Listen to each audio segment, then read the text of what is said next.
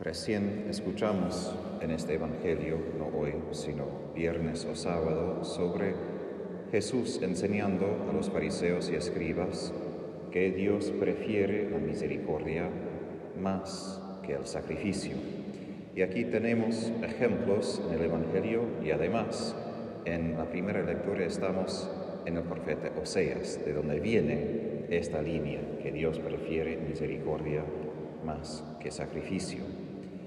Para nosotros a veces es un poco difícil entender el contexto porque cuando Jesús recita una línea, resume todo el contexto en que vivía y todo el contexto bíblico. Pero aquí, con esos dos milagros, dos sanaciones en el Evangelio, vemos como Jesús da más importancia a la necesidad de sanar y amar a la persona que a las reglas de la ley. No porque para él la ley no es importante, él no simplemente quiebra la ley pensando, bueno, ¿qué importa? Sino porque él ve el valor de la persona frente de él. Esta mujer que padecía de hemorragias estaba impura en el sentido del culto, no impura por su enfermedad, sino que no podía entrar al templo y la persona a quien ella tocaba también quedó impura. Y por esto imaginamos, nosotros sabemos que Jesús se da la vuelta para animar a la mujer, pero si fuésemos nosotros la mujer, tendríamos mucho miedo, porque ella atrevió a hacer justo la cosa incorrecta, atrevió a tocar otra persona y eso no fue lo que debe hacer. Entonces cuando Jesús se da la vuelta, no hay certeza de que va a estar feliz. Pero justo Jesús le anima diciendo, ten confianza hija, tu fe te ha salvado. Jesús quiere que nos acerquemos a Él y quiere más esta cercanía, esa búsqueda para Dios que las reglas en sí, aunque tienen su lugar las reglas. Pero aquí entendemos y tenemos ejemplos de lo que Pablo dice en su carta a los Galatas, hace dos domingos, que los que son conducidos por el Espíritu no quedan bajo la ley. Otra vez, no porque la ley no es importante, pero somos conducidos por algo más importante.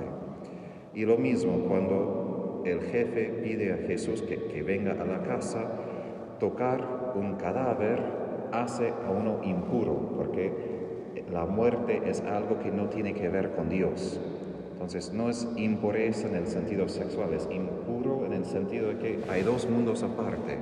Dios es vida y esta cosa es la muerte. Las dos no se mezclan. En otro momento por esto fue escándalo la idea de que Jesús podría morir, porque si es Dios, ¿qué tiene que ver Dios con la muerte?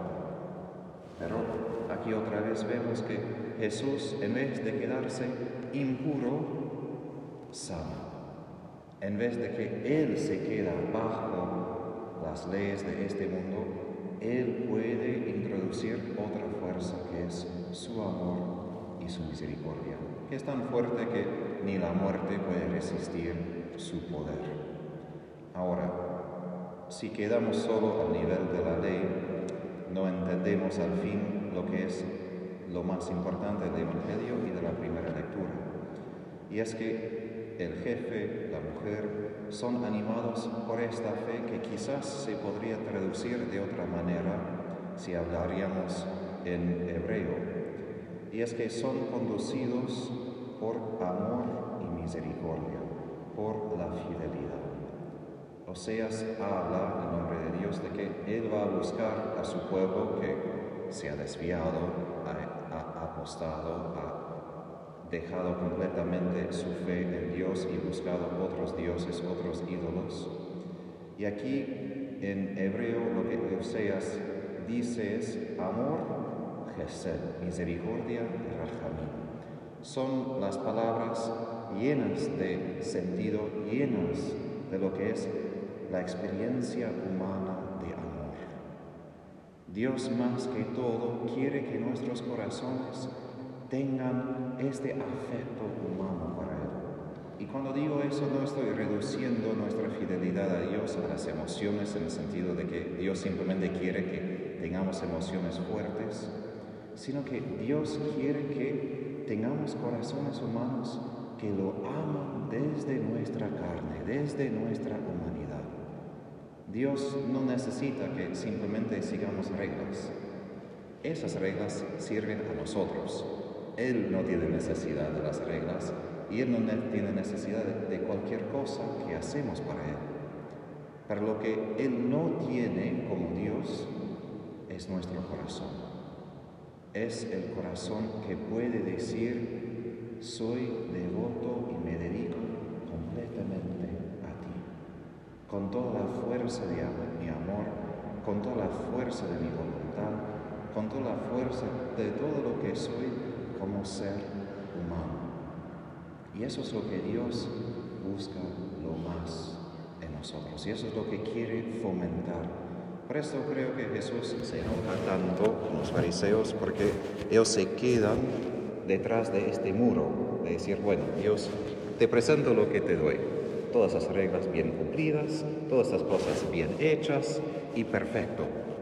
En algún sentido parece bien desde lo exterior porque todo limpito, todo arreglado y ordenado, y obviamente hay algo de valor en esto, queremos presentar lo mejor hacia Dios, pero como pecadores sabemos que hay mucho que falta si solo presentamos lo mejor, porque hay mucho que es un poco feo, sucio, difícil, y como Salvador Jesús busca esta parte también.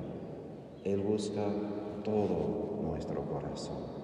Y así Él pide que nos acerquemos a Él y no permitamos, como la mujer, el jefe, que cualquier cosa sea una barrera, que nada nos detenga para correr hacia Él y decir, Jesús, te necesito, te quiero. Tócame, sálvame, quédate conmigo.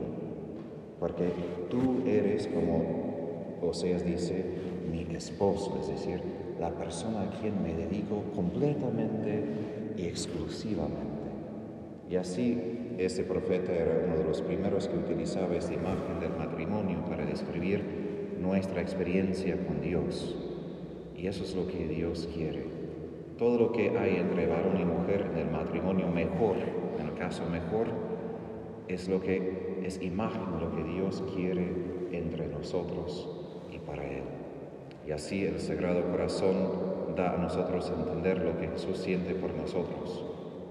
Toda la emoción humana de amor, de ternura, de misericordia para nosotros, para llamar desde nuestro corazón la misma respuesta.